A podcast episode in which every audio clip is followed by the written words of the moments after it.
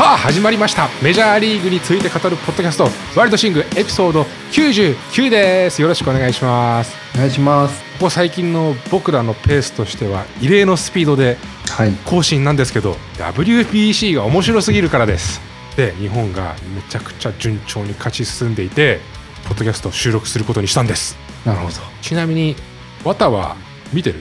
えっとね、うん。3回から7回ぐらいまでを見てる 7時プレイボールは見れないと。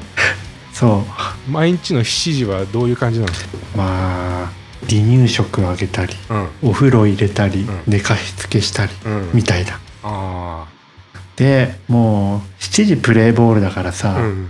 7回ぐらいになるともう10時とかになんだよね。で9時半とか。しかもさピッチャーの交代多くてさうん。つどつどあのウォーミングアップとかあるじゃん。そう。あれで長いよねめちゃくちゃうん、基本的にもう10時ぐらいになると、ん。もう眠いんだよね。あなた自身が？はい。なので韓国戦かな、うん。あれはもう全然ダメだったね。7回ぐらいで寝たの？うん。そんな感じです。はいはいはい。あらかじめお伝えすると今日はうん。いつもの近況報告とか世間話をなしにしようと思うんだけどその代わりこの我々がどうやって WPC 見てるかって話しようと思って。はい俺もねいやー子供いるし見れっかなどうなんだろうって思ったんだけどうん。結論見れてましてね。おお子供が偉くてうん。パパ野球めっちゃ好きだからまあじゃあ見るかみたいな感じなんだよね。なんだそれ。なんかすごいお利口さんなの。最初はそうだった。最初の中国戦は。さすがに次の日うん。えっと次が2試合目が韓国戦だったっけ？そう。あれ金曜だったよね、そうかな？で金曜だったからもう次の日休みだからうん。うんそういう時って我が家結構映画を見るのね。へえ。ミニオンとかトーマスとかそういう系のね。うん。だからじゃあ子供は映画見たいってなったからテレビで WBC 流すのね。うん。音なしで。俺は音なしでも全然楽しめるから見れれば、うん。テレビの前にパソコンを置くの。うん。で奥さんと子供が音ありでこの映画を見ると。へえやって成り立った。成り立ったんだ。じゃあ全部見れたってことか。まあまあうん。だけど綿言うみたいにうん。結構遅くなるからね。そう。あの4時半起きの私としては結構しんどかったです。すごいよそれ本当。結構辛かった。でしかもさなんか 7回ぐらいになったら大体勝負消してなかった？わかる。あのねそううんうん。うんそうだね。らそれでも見て見たっていうのはすごいよまあまあ詳しくは本編で話そうと思うけど。OK です。はいそんな感じで僕ら WBC 見てますと。はい。そして準々決勝も勝ち進んで次は準決勝。うん。これ結構日本ファン的にはありがたいスケジュールかなと思って。祝日だよね。そう。祝日の朝。これな何の日なんだろう。春分の日か。春の日なんだね。いやあのこの春分の日って WBC の時毎回絶妙なんだよね。ほうほうほ確か第1回のう WBC うん。の準決勝の韓国戦うん。かな、もう春分の日だったんだよ。おお で第1回の WBC ってなんかね第2ラウンド、まあ、今回でイタリア戦みたいなところが、からもうアメリカだったんだよね。なるほど。だから見れない試合結構多かったんだけど、うん。学校とうん。重なってですね。この春分の日にちょうど準決勝とかがあってなんかちゃんと見れてよ嬉しかったのを覚えてるね。ありがたいねこのスケジューリングは。そう。絶妙なんですよ。で水曜日の決勝をどうするかっていうところですね。まあ在宅勤務だよね。見ますよ私は。はい。ありとあらゆる業務調整をして、うん。まあ、午後やればいいだろうと。電話は出るけどね。まあね。仕方ないよね。それじゃあ1戦目からうん。準々決勝まで日本の振り返りやりつつ他のチームも振り返っていきましょうか。ごめん今回の WBC って何回目なんだっけ？4回目？5回目。お5回目か、うん。第5回 WBC はい。日本の歩みをここまでの、うん。振り返っていきましょうか。はい。1戦目。1戦目中国戦。中なんといっても注目は大谷選手ですよね。うんそうだね。先発大谷選手。うん。でこの試合ねちょっとね不安なところがあってああまあ、やっぱ大谷選手、実戦が1試合しかやってないんだよね。エンゼルスで。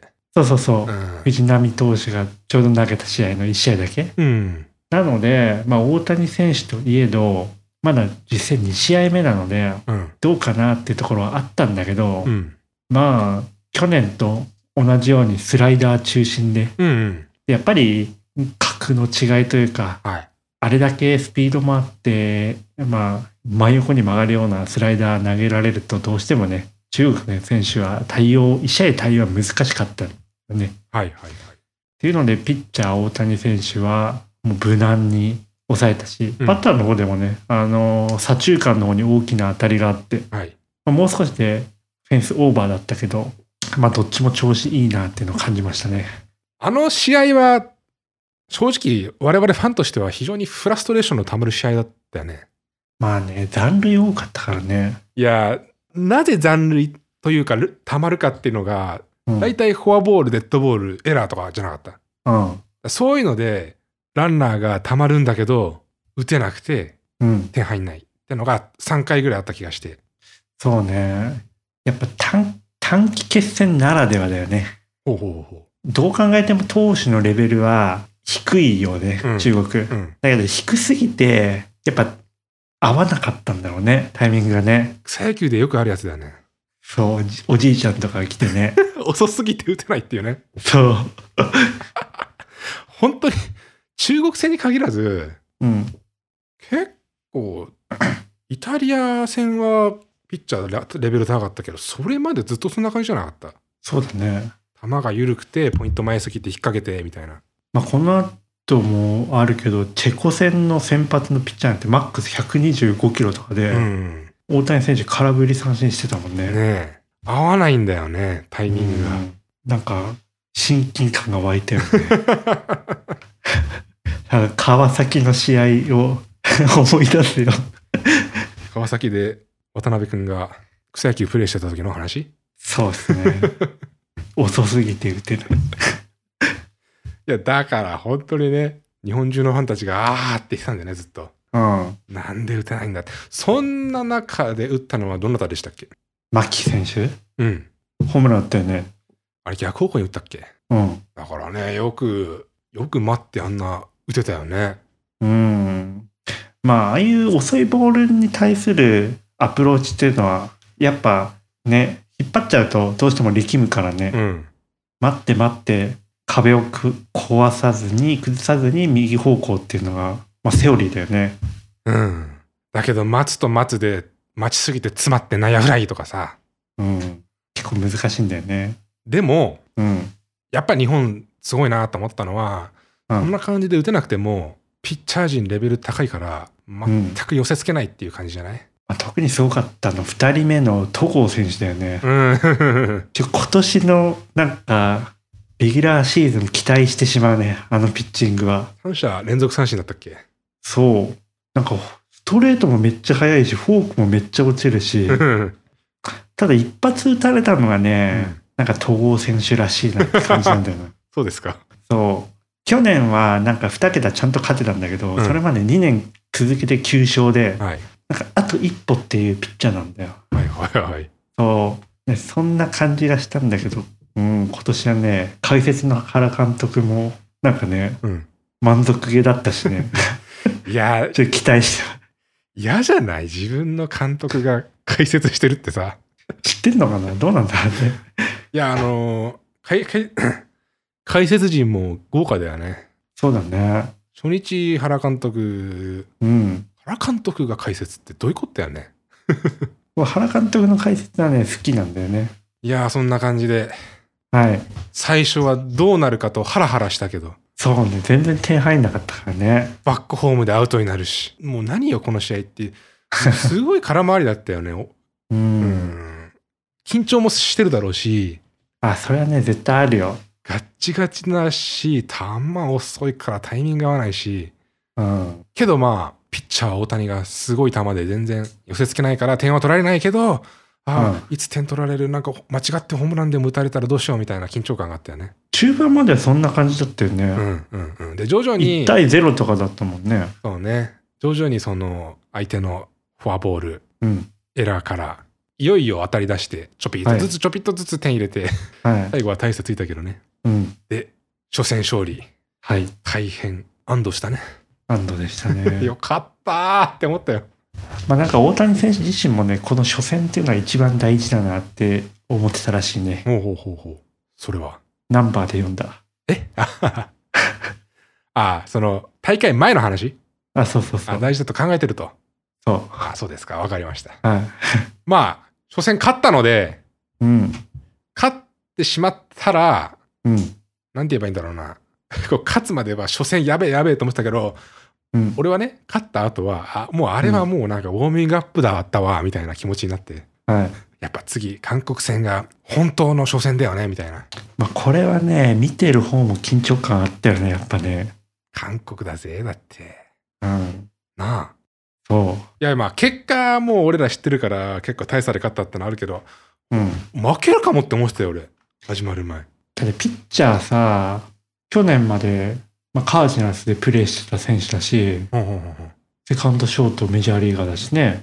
はいはいであと、イー・ジョンフっていう、あの、メジャー注目の左バッターもいるし、はい全然いい戦いになる。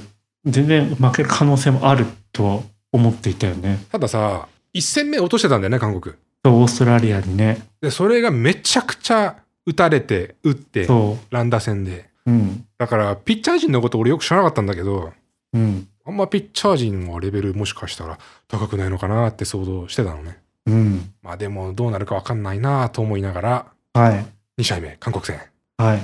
説明してくださいまあこれも結果的にやっぱり韓国の投手陣の弱さっていうのが出たって感じでしたかね。うんまあ一番点数取ったのは韓国かなこの4試5試合の中で。12対3だったっけ？うん。もう少しでコールド勝ちってところだったもんね。うんなんか系統が後手後手だったって感じですかね、韓国は。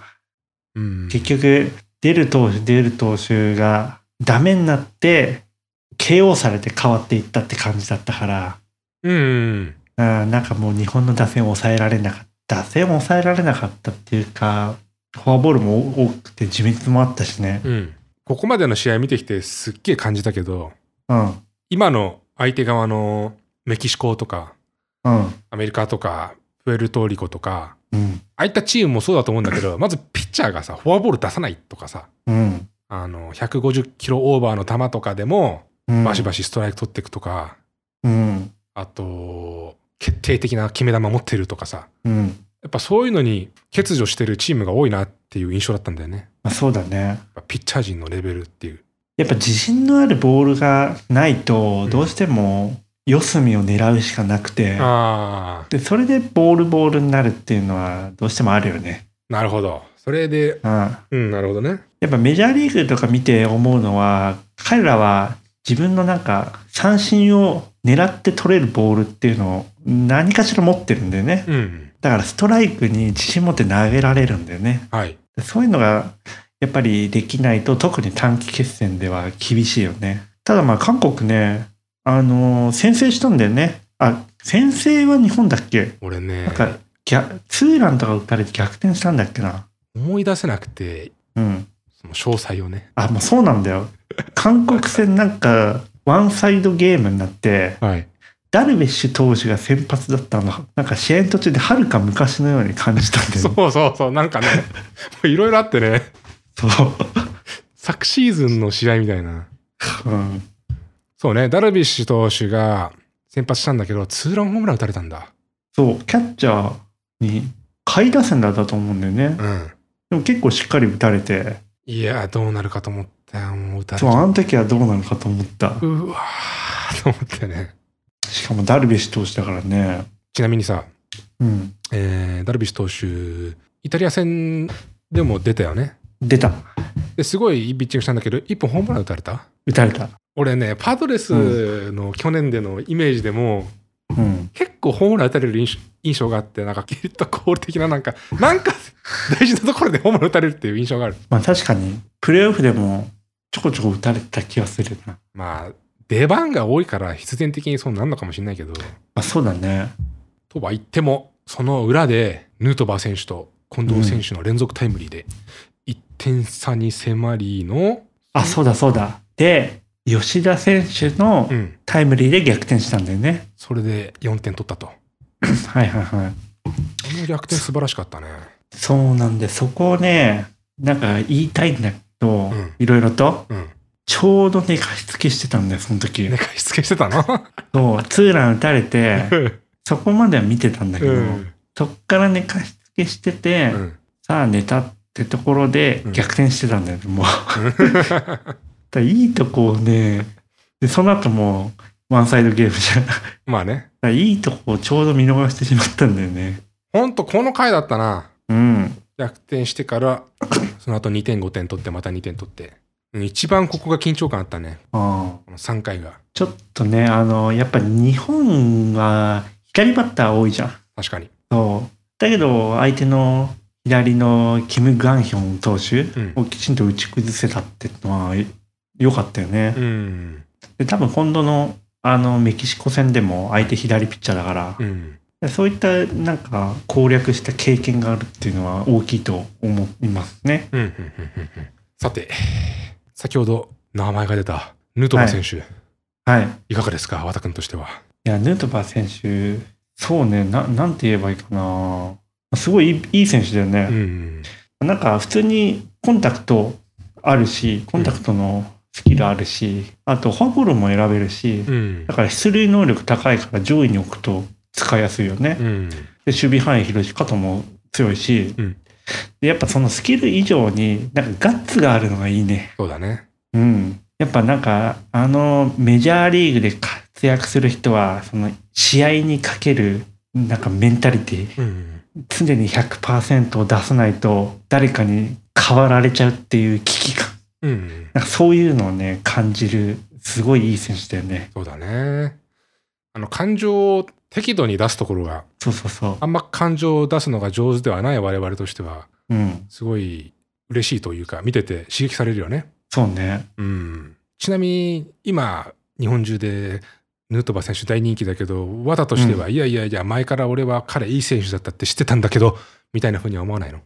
これは別に思わないかな。いそんなに注目してなかった？や、前々から。注目はしてたよ。うん。やっぱなんかさ、名前がさ、結構特徴的じゃん。うん。で、まあずっとブーイングだと思ったら、ヌーって言ってるから。あなんで、このこの選手嫌われてんのかなと思って。あ。でも、ヌーって言ってるだけであって、うんで、本当肩の強さはね、うんなんか、カージナルスの時から見てたね。うん。へえ。なんカージナルスの試合なんで見てたんだろう。うん。なんか多分日本人選手が出てた試合とかかな。へえ。なんか、あの、ホーム投げて刺してるのとか見てて、うん。いい選手だと思ってたんですけど、うんこんなになんかね、その、チームリーダーはい。的な存在だと思ってなかったね。いや、本当にね、絶対めちゃくちゃアウェーだと思うんだよ。うん。日本来てさ。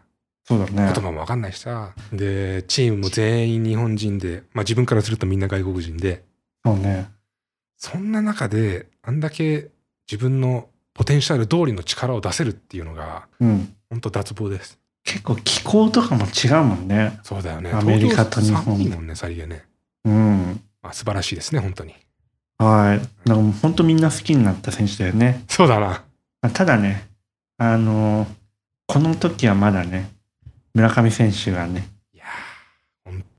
もう発狂するぐらいのフラストレーションでね、あの人ね、きっとね。特にさ、前の3人が打ちまくってるからね。ずっと去年のシーズンも似たような話をしてたと思うんだけど、うん。えっ、と、エンゼルスで大谷選手の後にトラウト選手がいることによって、うん。それがブレーキになって大谷選手の敬遠が減ると。うん。はい。その役割を、そのトラウト選手の役割を村上選手が担ってたんだけど、うん。その機能を発揮することができずに。そうね。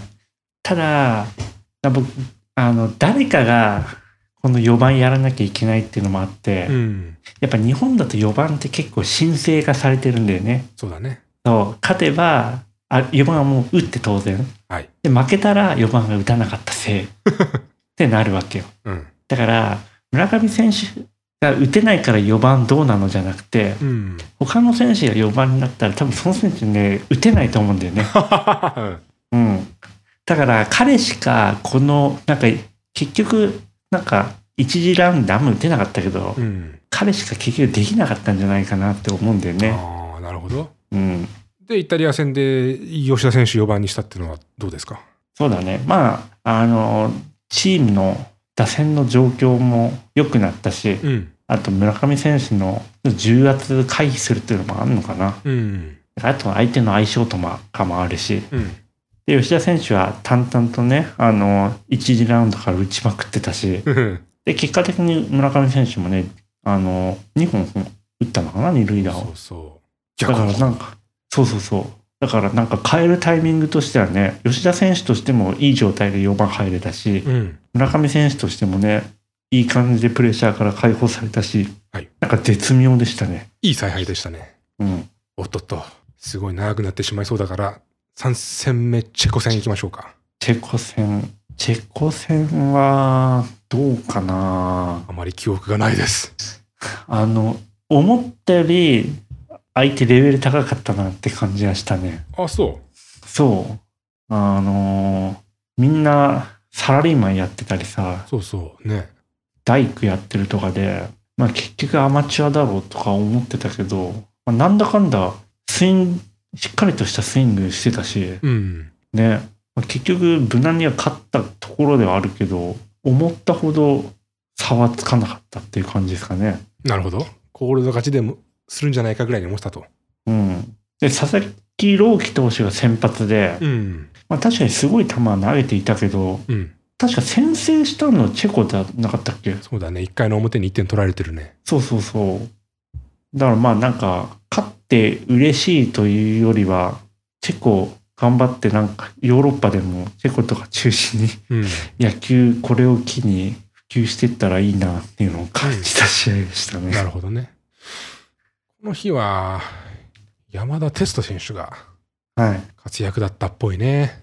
あ、そうそう。途中出場したんだっけ？これは先発じゃないのかあな、途中出場は韓国戦か。うん。打つんだよね。山田さんね。そうね。俺、うん。事情あんまりわかんないんだけど、うん。スタメンではないじゃない？山田選手。うん。で、その代わりに、セカンドは今どなたなんだっけ？牧選手俺、牧選手って知らないんだけどさ。と、めっちゃいい選手だよ。あ、そうなんだ。今年3年目かな若っうん。大卒で1年目からレギュラー取って、すごいな。そう。で、ドラフトもんないんだっけ ?1 位じゃないんだよね。2位か3位で、うん。で、なんか牧選手の活躍を見るたびに、うん。その、巨人取れるチャンスあったのに、獲得できなかったのがすごい悔やまれる、巨人ファンとしては。そう、巨人はもうここ20年ぐらいセカンド固定できてないんだよね。だから、セカンドはなんかいつも後回しにされるんだけど、うん。補強、常に補強ポイントで。それにもかかわらず牧選手取れん、取るチャンスがあったのに取れなかったのはなぜだっていうのをね、はい。まあ今回2本ホームランってね、うん。だから少なくとも2回は思ったよね。なんで巨人取んなかったんだって。そう、そういう目線なのね。そういう、で、チェコ戦勝ちましての、はい。ああ、俺、オーストラリアはうん。結構ビビってた。ああ、韓国に勝ってたから、確かに打ち勝ってたもんね。うん、だから、大丈夫かなって、怯えながら見始めたんだよね。はいはいはい。そして、どんな試合だったんだったっけ？今、調べますけど。まあね、僕もオーストラリアね、うん。いい勝負になると思ってて、うん。まあ今メジャーリーガーいないのかな？うん、いないんだよ。うん。だけど、あのーやっぱアテネオリンピックのオはいーストラリア戦がトラウマになってるんでね。アテネオリンピックってどういう大会だっていうかっていうと、うん。初めてオールプロで臨んだオリンピックで、あでしかもオーストラリア戦で投げたのが、その時、もう日本の大エースの松坂投手だったんだよ。あ。おお。で、打たれちゃったんだよね。うん。だからここ舐めてたらあかんなっていうのがオーストラリアでしたね。うん。しかしですね、はい。この日は、うん。まず大谷選手のスリーランホームランでうん。幕開けと。初回ね。うん。完璧だったね、あれはね。ハイライトで見たら完璧だったね。リアルタイムでは見れていない。いや、今までタイミング外されつつの、うん。こう持ってって、変直とか、こうヒットもライナーで外野に飛んでいくんだけど、うん。このアッパースイングの当たり損ねでドライブで飛んでいくみたいなさ、はいはいはい。一塁線のね。そうそうっていうのばっかだったんだけど、これは本当にボールの内側ぶったたいて飛んでったっていうね。あれは狙ったスイングなのかな全部ああいうスイングじゃない？ああいう。全全部アイスイングか。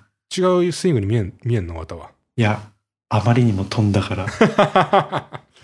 いや俺思うに全部ああいうスイングだと思う。ただ、完璧なタイミングで捉えればああなるし、まあタイミングずれるなり軌道がずれるても、まあスイングの軌道がいいからなのか、ススイングが強いからなのか分かんないけど、当たり損ねでもいい打球飛んでくみたいな。あれ結構緩いカーブだったよね。そうだね。あれをなんか、ストレート狙いであのカーブ完璧に捉えたら、ちょっとすごいね。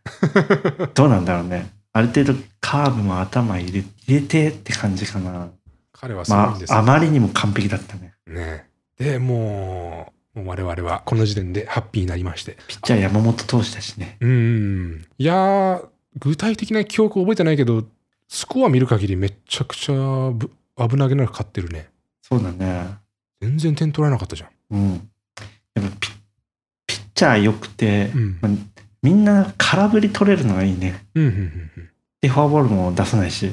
はい。だから、2番、先発はそうだけど、特に2番手以降のリリーフ陣は、本当安心だってね。うん、うん、うん。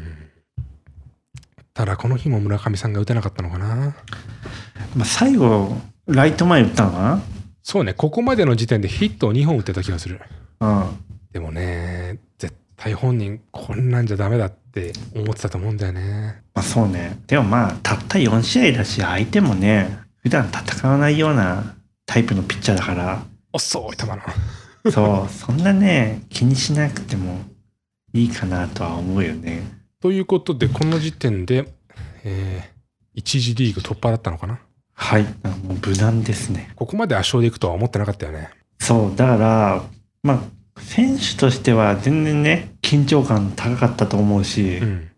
一戦一戦、まあ、全力でやってたと思うんだけど、うん。まあ、アメリカ行った決勝ラウンドの相手との差だよね。うんうんうんうん。このギャップ多すぎる気がして、はい。まあ、そこが心配かな。まあ、そこの間、中間といえばいいのかな？このイタリア戦は。うん。はい。ここまでの4戦よりは全然レベルが高かったと思うんだよ、イタリア。そうね、ピッチャーもね、140キロ台は常に出てたしね。うん。小畑君的にはいかがでしたか？イタリア戦は、この日もね、先発大谷選手うんだったんだけど、まあ、ちょっと飛ばしすぎたかなっていう気はしましたね。結構汗かいてたよね、めちゃくちゃ。うん、肩で息してたし、うん。5回、4回ぐらいからかな。ちょっとスピードも150キロ中盤、まあそれでも速いんだけど、うん。まあ、彼にしてはちょっと遅くなってたし、変化球も入らなくなりつつあったんで、うん。まあ、そんな万全ではなかったのかもしれないですね。まあ、この試合で、まあ、ポイントは岡本選手ですよ。そうだそうだ。スリーラン打ったんだっけ？そう。あれで決まったね。そうそうそう。やっぱ、僕巨人ファンとしてうは、ん。巨人のエースは日本のエースであってほしいし、巨人の4番は日本の4番であってほしいんですよね。はい。だけど、この WBC の中でジャイアンツの選手って、やっぱ影薄かったんだよね。うん。その中で、岡本選手のスリーランは、なんかすごい嬉しかったね。いやもう本当あの瞬間に心が安らかになったね。安らかになった、ね。もうこれで今日も勝てるって思ったよね。うんあ。れで4-0になって。あのスリーラン大きかったね。タイミング早かったけどね、流れてたけどね、そう。開かずにそのまま我慢してみたいな。アウトコースのカーブみたいな、変化、アウトコースの変化球だったね。うん。打ったよね、ホームランさ。で、その後もなんか、ライトにツーベースとかも打ってたからね。逆方向だった気がする。すごい打ってた。もう、平岡本選手頑張りました。お立ち台に立ってたよ、最後確か。あ、そうん。う。もちろん見てなかったけど。無理だね、この時はね。んで、先ほども話した通り、村上選手も2つ打って、そうそうそよかったですね。う。まあ、みんなね、自信を持ってね、あの、アメリカ行けるんじゃないですかね。うん。そうですね。そんなこんなで日本はアメリカへ旅立ったんですけれども、はい。綿が言った通り、次が強いんですよね。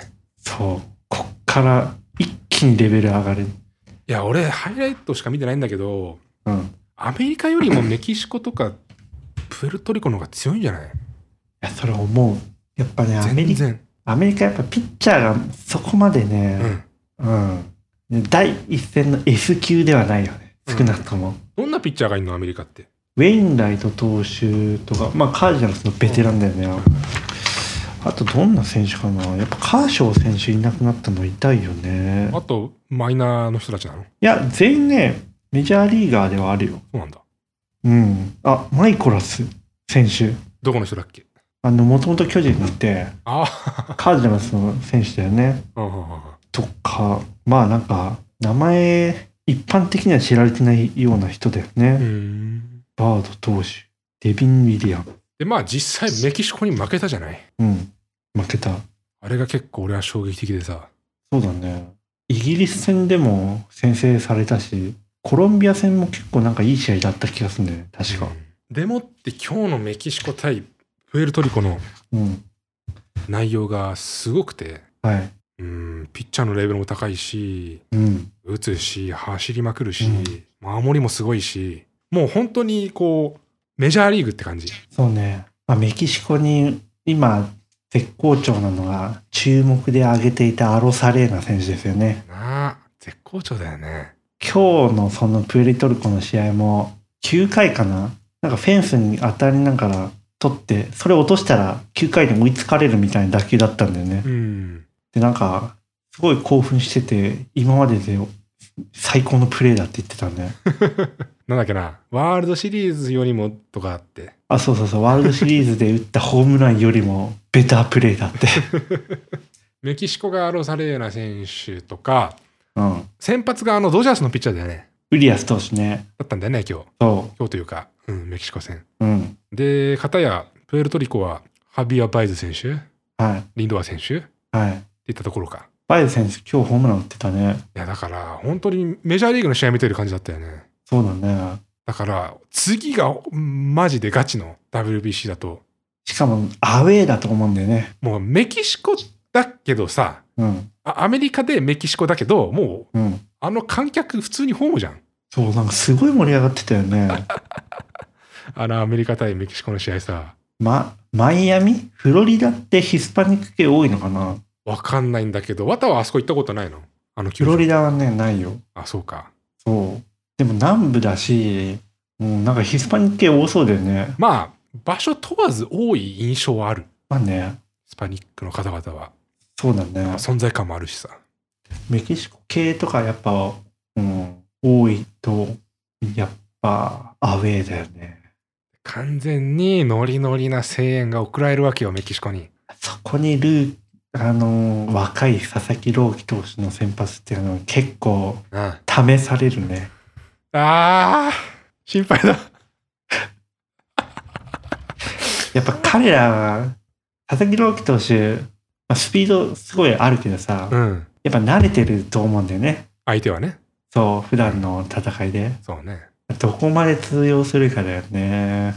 ピッチャー変えませんか？まあね、山本投手もいるからね。がいいんじゃない？いやでも、佐々木投手どれだけなんか制圧するところを見てみたいね。おおー、かけますか。